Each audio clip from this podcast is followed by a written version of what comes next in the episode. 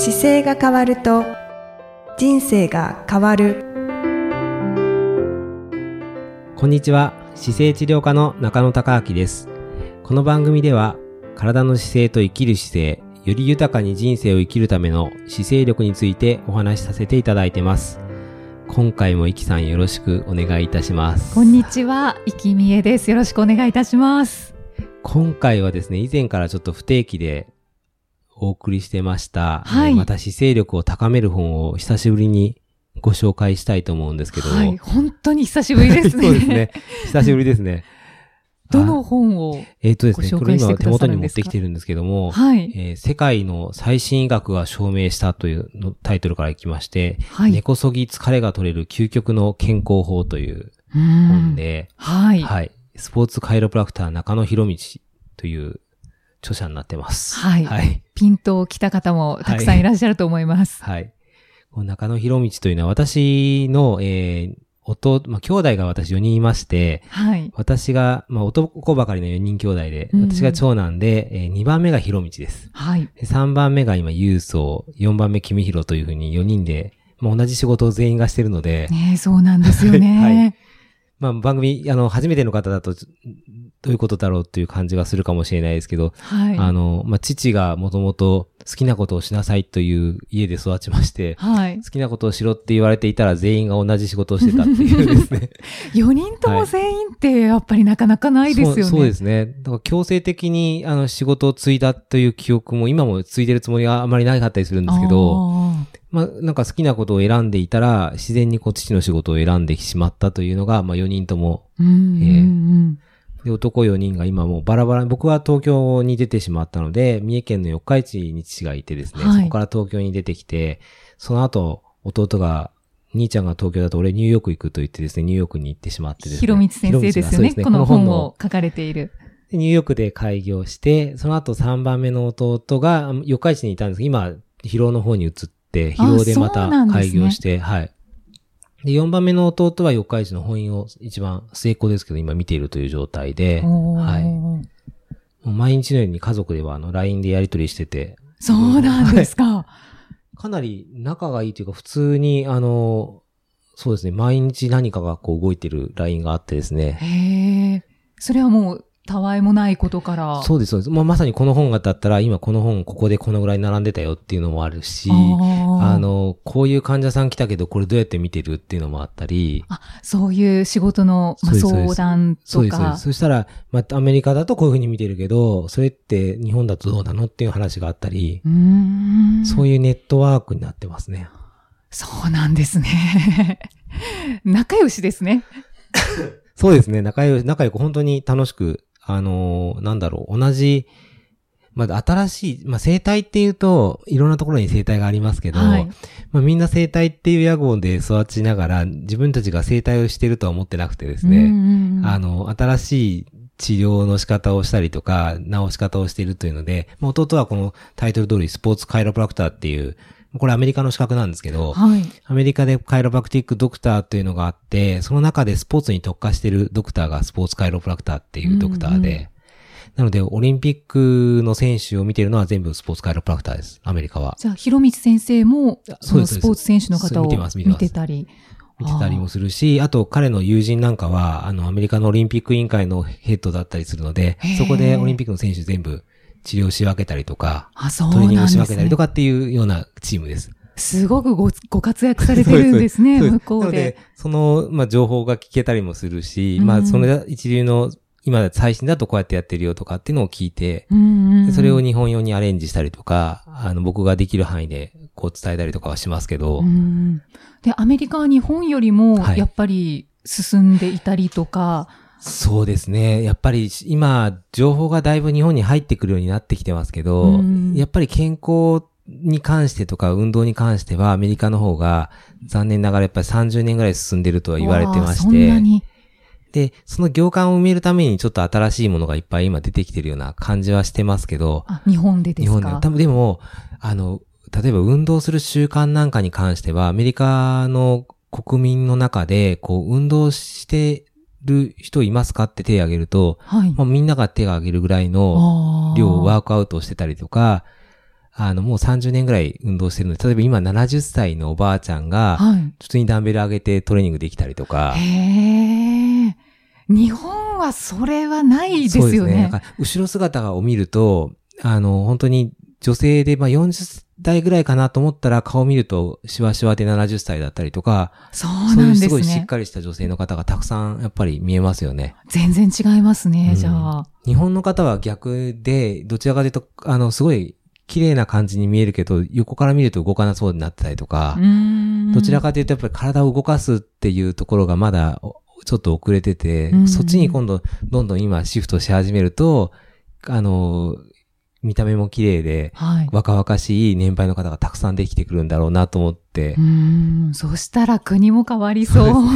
僕もそれをに近づくようになんかできることを今できる年代の方にお会いするたんびにこれがこうですよっていうのをいつも伝えてはいるんですけど、やあっぱり治療を始めたモチベーションの中でやっぱり一番大きいのは70歳、60歳っていう方がやっぱりもうこんなに痛くて苦しんでてっていう腰痛とかを、ーうん。あの、本当はこうやって使わなきゃダメなんですよっていうのを伝えてた時に、いや、もっと早く知りたかったっていうところが一番原点なんで、はい。なのでもうできるだけ20代になったら20代からどう使ったらいいかとか、うん。30代だったら今からどうしたらいいかとか、その人のお会いした時からベストな方向ってこっちですよっていうのを掲示できるように、はい。い、つも仕事の時にはアプローチをししてますけど、これは多分4人兄弟いてもみんな同じような方向では見てると思います。うんうんうん確かに診療を受けさせてもらってるので、うん。それはもういつもひしひしと感じております。それをなんか僕だとちょっとこう、教えたことをじゃあ貼ってみようとかってステッカーにしたりとか、あの、持って帰れるようにしたりとか、で、弟だだと多分また違うやり方してたりするので、まあ、方向をいろんな方を見ながら各自が得意な分野を今組み合わせて、いろいろアプローチしている状況で、今今、回のこの書籍なんかは僕がいつも伝えているシックスヘルスっていう、はい。あの、6個の概念の、まあ、構造的なこう姿勢の部分と、人間の体が健康でいるためには6個大事ですよっていうあの、シックスヘルスの。ありますよねはい、あれはいの構造と、睡眠、そして、えー食べ物、運動、精神、呼吸ってあるんですけど、はいこのうちの3つを網羅してる本で、はい。はい。その3つというの3が、つの中、3つが睡眠から始まってですね、はい睡眠、えー食事、運動ってこの本では書いてあります。はい。で、その後、アメリカの今の、はあの、学術的な論文を付け合わせながら、アメリカでこういうことを言ってますよっていうのを、論文がこういう風になってますよっていうのを、最新情報を今まとめた本になっていて、なので非常に、あの、医学データがしっかりしているので、まあ、こういうデータが好きな方にとっては、うんうんあの、面白いと思います。そうですね。実は私、今、途中まで読んでるんですけはいはいど、本当に、あの、データ、データそうですねで、納得をすごいしますね。はい。まあデータ、そうですね。これが納得して今度どう実行するかがやっぱり大事なんで、はい僕はどっちかというとその人が実行できるように噛み砕いて、実行できる形に落としていくんですけど、うんうんデータだけ見て実行できる人はもう読めばできちゃうと思います。うーん人間ってどちらかというとその習慣になるまでが時間がかかったり、そこが。難しいので、習慣によっていい人生が歩めるんですけど、習慣変えること自体がちょっと難しく感じることがやっぱり多いので、はい。なのでそこを一緒に変えていくアプローチをするので、まあここまで背景を喋ることが少ないんですけど、うんでもこういう載ってる内容を踏まえて、いやこういうことですよっていうのをお伝えしながら、上手に行動を変えていければいいなというのが普段の仕事でししていることなので、これを本はだから僕の患者さんにとってもすごく面白い本で、はい。だから読まれた方が、ああ、こういうことなんだってわかる人もいれば、ああ、もう疲れちゃうっていう人もいるかもしれないですけど、そうですね。ギュッはいぎゅてっとな、ね、圧縮されてるので、ね。本当に、なんだろうな、薄まった書籍でいけば、本当に3、4冊分は楽に伸ばせるぐらい内容が濃いので、はい。だから睡眠、ねうん、疲れないためには、だから、順番も、あ載ってる順番も、まあ、疲れを取るっていう本なんですけど、はいまあ。疲れ取るにはどうしたらいいかっていうと、まあ、とりあえず寝ろっていうことが初めに載っていて、そうですね。最初に睡眠が出てきます。でも寝ることも結構簡単で、7時間ぐらい寝てくださいねっていうのをいろんな裏付けから書いてて、うんうんうん。で7時間で、今日かな、一昨日の新聞とかで、えっ、と、日本人の平均睡眠が5時間ぐらいに今なってるっていうのが短いですね。そうなんですよ。だから2時間ぐらい足らなくなっていて、はいで、まあ、その2時間っていうのが、やっぱり7時間7時間と5時間って2時間違いますけど、はい。まあ、どう捉えるかだと思うんですよね。だから忙しいから5時間でも起きてできますよっていう方もいるんですけど、うんで7時間取ったらやっぱりその方がスッキリするっていう人もいるし、はい。でそこの部分で僕は、だからじ、なんだろう、その方が自分で5時間でいいと思って、問題なく行くときは5時間でもいいと思うんですけど、はい。でもなんか、あれ、ちょっと、とうまく自分のパフォーマンスが上がらないかもっていう時は、やっぱり7時間まで睡眠って戻してあげて、7時間を先に考えて、じゃあ3週間行動し、優先してみようって言って、3週間の間に7時間睡眠をとっていくことで、どう変わったかまた比較すると、うんあ、やっぱり7時間の方がいいじゃんって分かったりするので、うんなんか、なんかやってみて振り返って確認して、で、またやってみるっていうののもう繰り返しだと思うんですよね。そうですね。うん。そうすると自分にとってのどんどんベスト版ができてくるので、うんうん、確かに。うん。それが、なんかこういう本を読んだ時にどう実行していくかっていうので一番大事だと思います。うん。うん。中野先生はちなみに睡眠時間は？何時間ぐらい僕ね、ですか？大体、あの、平日と休みの日やっぱり長さが違っていてで、僕診療時間の長さによってもちょっと変わっちゃうんですけど、はい。一番長い日だと朝8時から夜8時ぐらいまで仕事してる時あるんで、うんこの日だとちょっと夜がやっぱりどうしても遅くなるんですよね。はい、はい。でも12時までになるべく寝ようかなというのは表向きはしているんですけど、たまに1時になったり2時になったりする時ももちろんあるので。そうなんですね。ありますあります。その時は、やっぱり睡眠時間短くなった時は、翌日のパフォーマンスが若干下がったりするので、うんじゃあお昼寝しようと思ってお昼寝ちょっと15分したりとか、うんうんうんっていうのを組み合わせていくので、うんいつも規則正しく本当はいければいいんですけど、はいイレギュラーが出てくるじゃないですか。どうしてもそうですそよね。の時にどう対応するかが、あ、この時だからこうしようっていうのを、えいろんなバリエーションがあればいいと思います。うんうん、そうですね、うん昼寝も取り入れた方がいいですよね。そう、お昼寝もやっぱりでき、できる方だったりとかして、回復できるんだったら本当に15分ぐらいだったら、体自分の体温も下がらずに頭だけスッキリするので、うんうんうん。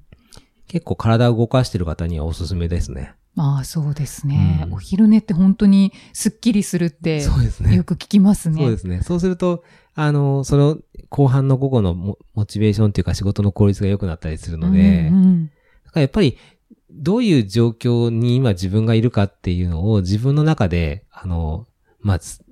カウンターっていうかこう、10段階で評価すると、今は 10, 10点満点だと自分何点なんだろうって考えると、うんうん6点なのか7点なのか9点なのかは大体わかるんですよね。はいはい。で、子供の頃だと、朝起きた時に大体10分の10だったりするんですよ。あ、もううん10だって、そもそもゲージがなくて、いつも10って思って起きてるので、うん疲れないですけど、疲れてるっていうことは、やっぱり10だと思ってるものが7だったりとか、朝起きて6だよなっていう時は、やっぱり疲れてる状況なので、はい。何かしら対応しなきゃいけなくて、うんうんその時にこの書籍に載ってるようなやり方で順番に、まず睡眠見直しましょう。はい。それから食事見直しましょう。で、運動見直しましょうっていうものがあって自分の人生を変えていければうんうん、やっぱり一番いいので、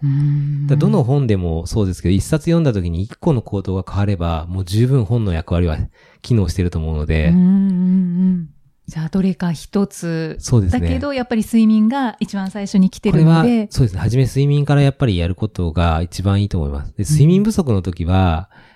あの、思い出していただくと結構簡単だと思うんですけど、睡眠不足の時って、例えばイライラしやすかったりとか、はい。あの、自分の細かいことに目がいかないので、そうですね。ぼ例えばーっとしたりとか。そうなんです。姿勢を起こしましょうって言っても、寝不足だとやっぱり起こせないんですよね。そうですね。なかなか難しいですね。なんか難しいなと思った時はやっぱり今日は早く寝てみようっていうのがすごく大事で、うんうんうんで、もう一週間のスケジュールがびっちりの方だったら、そのスケジュールを今度から組まないようにすることも一個手ですし、そうですね。はい それは中野先生に以前教えていただいて、まあ、こう考えればわかるようなことなんですけど、はいはい改めて言われると、はいそうだよなっはてい。感じますね。そうですね。はい。なんか人間の頭って、こう自分のことが理解し、考えて動けるときと反応してすぐ動いてるときってやっぱりあってですね。うんうんなんか物事が言われたからそれに対して対応してるときっていうのはもう反応して動いちゃうので、いそういうときに忘れやすいんですよね。ちょっと広めにみ一日のことを見直したときに今日はどういう一日にするかっていう設計図を自分で書いて、はい。で、どういう一日にしたいかって考えた上で行動を組んでからできれば、そんなにミスしないんですけど、でも実際に毎日電話かかってきたり、急なメールが来たりとか、はい、案件が来ると、それに流されちゃうじゃないですか。そうですね。対応しよう、対応しようって。そうです。なりますね。そうです。あの、反応してる時の脳の時に睡眠不足になりやすいので、だってみんな睡眠時間長く、7時間取ったらスッキリしますよ。分かってるわけですよ。でもできない時は、それに付随するものがいっぱい多すぎるので、うん、ちょっと離れて、あれ？なんか早く寝た方がいいのに自分に気づいて、で、これやめとこうって思って捨てて寝るとか、うんうん、やっぱりそこがすごく大事ですよね。そうですね。うん、そしたらまあ、ゆとりも生まれて、そうそうそうそう、デンマークの人みたいに。なんかね、やっぱ昔っていうと、言い方がすごい簡単すぎるんですけど、昔の人ってっていうのはやることが少なかったみたいで、はい、例えば今日やることはこれ一個っていう時代は、そんなに多分寝る時間が厳しいことや、仕事するってことなかったと思うんですけど、今情報量が多すぎて、はい、あの波のようにやることが 襲ってくるので、そうですね。自分が本当に何をしなきゃいけないかっていうのを忘れてると、やっぱり自分の時間もなくなって寝る時間も減って、で、翌日状況が悪いまま翌朝またやらなきゃいけないっていうふうになってしまうので、はい、まあやめることも大事だし、自分で今日一番大事なのは何だろうなってもう一回確認しないと、うんうんやっぱり忘れちゃうようになってるんだと思いますね。そうですね。うん、反省。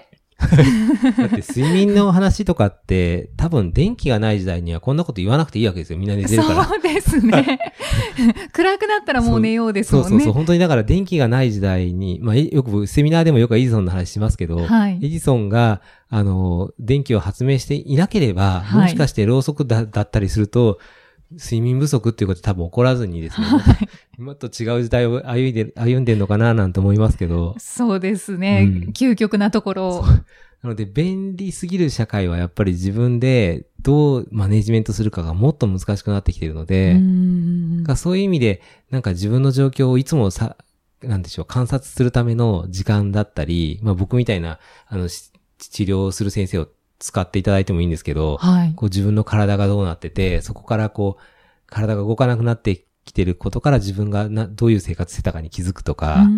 やっぱりそういうなんかこう、振り返って自分のことを見直す時間っていうのがもう必要になってきてる時代だなっていつも思います。本当にそうですね。はい、流されてるっていう方は多いと思いますね。そうですね。うんうんうん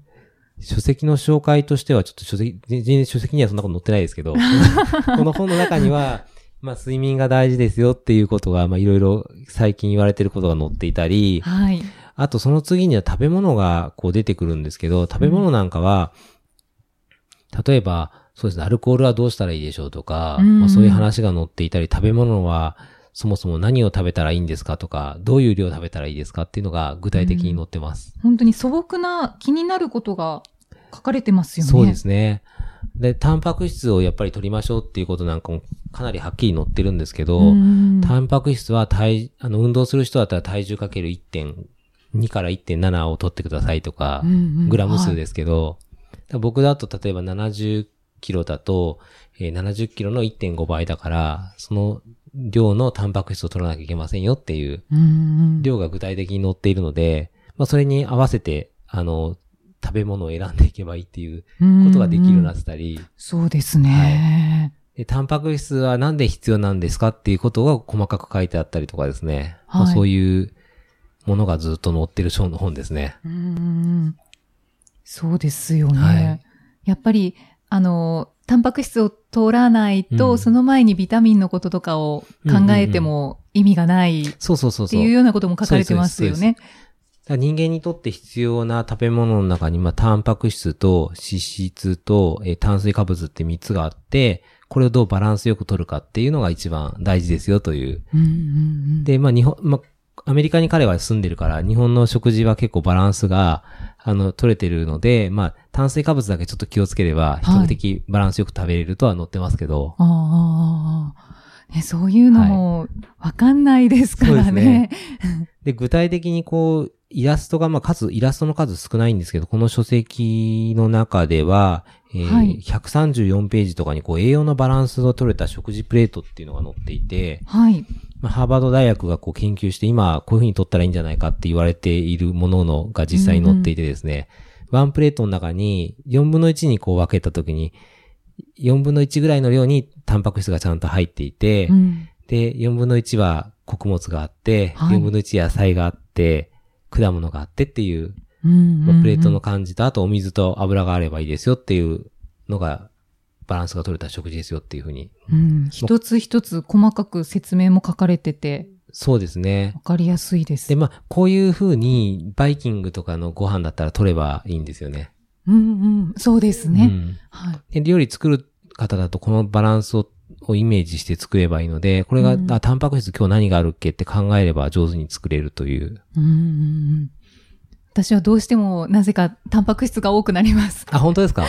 でもいい傾向ですよね。タンパク質が一番取りにくいので、ああ、でもタンパク質って結構ある気がするんですけど。本当ですか？何何を取ってます？どどうですか？お肉、うん。お肉と、なぜか豆腐を副菜にはいはい選んじゃったりとか、はいはいはい。で、また、あの、魚、しらすをはい。はい。ちょっとご飯にかけたりとか、はなんかタンパク質ばっかりだなっていう。それはでもだいぶいい食事ですよ。あ、本当ですか、あの、普通に、あの、ご外食すると、た糖質、糖質の方が増えちゃうんですよ。ご飯だったり、うん例えばパスタ、もうパスタって考えると、パスタと野菜の関係性でいくとパスタの方が多いじゃないですか。はい、はい。で、外で外食するときって、なんとか定食の、を、例えば、焼き魚定食だと焼き魚がこういるのがタンパク質になって、はい。で、お味噌汁とご飯のところが、ほぼ糖質になってくるんですよね。ああとや、ナッパがついたりとか、はい大根がついたりで野菜になるじゃないですか。はい、はい。でも、ご飯がやっぱりそこで糖質として結構量が含んでくるんで、うーん。コロッケだったらコロッケが今度野菜側に回ってきたりとかしますよね。そっか。コロッケは炭水化物ではない。そう、タンパク質。タンパク質がないんですよね。コロッケ。あだから肉、はいはい肉じゃがだとかだとじゃがいもは野菜になってるから、野菜はこのカテゴリーでいくとまあ野菜ですけど、大きなカテゴリーでいくとと炭水化物に入っちゃうんですよ、野菜は。うんうんうんうん。あ、そうですね。うん。そのように書肉かれてましたね。はい。肉じゃがとご飯と味噌汁だとタンパク質が少ないんですよ、だから。少し。肉じゃがの肉しかなくなってくるんで。はい、はい。そうだ。うん炭水化物が多くなってる。そうそうそう。で、豆腐とか魚とかナッツとかっていうのを使えることが分かるとタンパク質が随分増えるんですけど、うんただ豆腐を結構取ってる方多いですよ。アスリートの方でうんもタンパク質が取りたいから、はい。豆腐を食べて、で、チキン食べてっていうのは確かに多いです。そうなんですね。あ、じゃあ、よかったんだ。で、なんか、タンパク質が今東京では結構皆さんが好きな方が増えてきてるので、割とメニューに、た豆腐に変えてるところもありますね。なんかご飯を豆腐に変えちゃってるとか、そうなんですね。うん出てきてる感じがします。じゃあ少しずつ変化はあるそうんです、ですね。そうです。あります、あります。だから豆腐、でも豆腐もまあ、その大豆がどういうふうに作られた豆腐かによっても、まあ味が変わってきたりしますけど、うんうんうんでもお豆腐を、あの、選べると随分タンパク質を取りやすいので、はい。うん。わかりました。あと納豆とかもそうですよね。そうですね。はい。そういうことも書かれているし、はいあとは最後に運動で、運動もたくさんエクササイズが。載ってるので。そうですね。はい。でもこれはね、すべてやらなくちゃいけないっていうわけではなくって、はい少しずつはい。やったらいいですかね？そうですね。運動のところも本当に量が増えていて、この内容で細かく書いてあるんですけど、はい。実際に僕、あの、弟がやってる運動量までは僕自身もそんなにやってない時が多くて、あの、運動ってこう強度によって全部比較ができるようになってるんですけど、まあそれの計算の仕方も中に載ってはいますけうんど、はい。だいたい、まあ150分と2回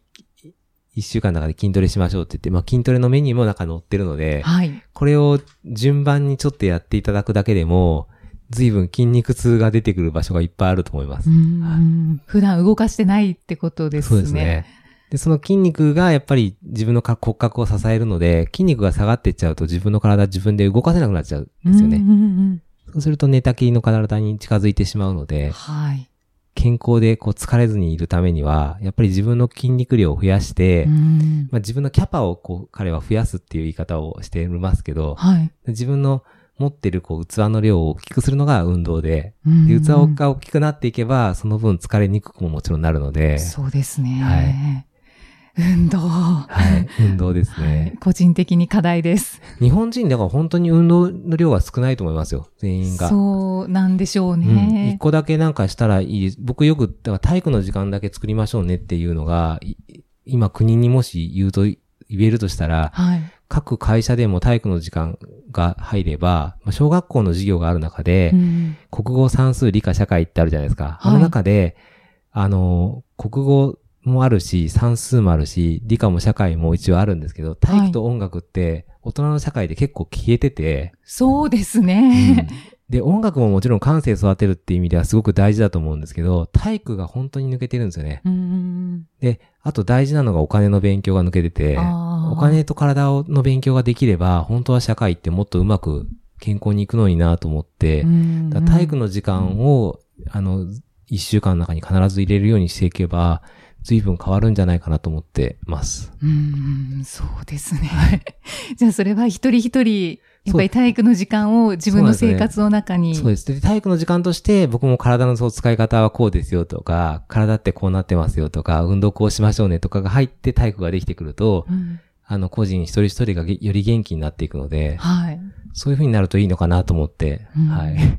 まあまずは納得のために、この本を。そうですね。だからこれを読んでいただくと、まあ本当になんか運動しなきゃいけないなとか、食事こうなんだなとか、あの寝るのこうなんだなっていうのが一個わかるので、うんで、それ読んで、あ、や、やってみようと思ったことをまずやってみることが、本当に第一歩で、知識をどう次の行動につなげるかで、もう行動につなげていただければ、もうこう、ポッドキャスト聞いている方にとっての人生は、まずどんどん変わってくるので、そうですね。はい。そんな感じのはい。はい。あ、そうか、でも買っていただかないと進まないですもんね。これをね。そうですね。アチーブメント出版っていうところから出てる本なので、ぜひ、あの、根こそぎ、僕アマゾンで根こそぎって調べると、除草剤の隣に出てくるので、それで 買ってくださいっていつも患者さんに伝えてますけど、はい。一応、すべてのタイトルをご紹介すると、世界の最新医学が証明した根こそぎ疲れが取れる究極の健康法、はい。中野博道先生が書かれています。はい。はい。じゃあ、そんな形で今回は、あの、本の紹介でしたけど。はい。久しぶりの姿勢力を高める本、そうですね。ご紹介いただいまたごてありがとう紹介していきございます。たいと思います。ありがとうございました。ありがとうございました。次回もよろしくお願いします。よろしくお願いします。この番組では姿勢や体についてのご質問そしてご感想をお待ちしておりますご質問とともに年齢体重身長性別をご記入の上中野生態東京青山のホームページにありますお問い合わせフォームからお送りください体を見直す時間は人生を見直す時間である姿勢治療科の中野孝明でした。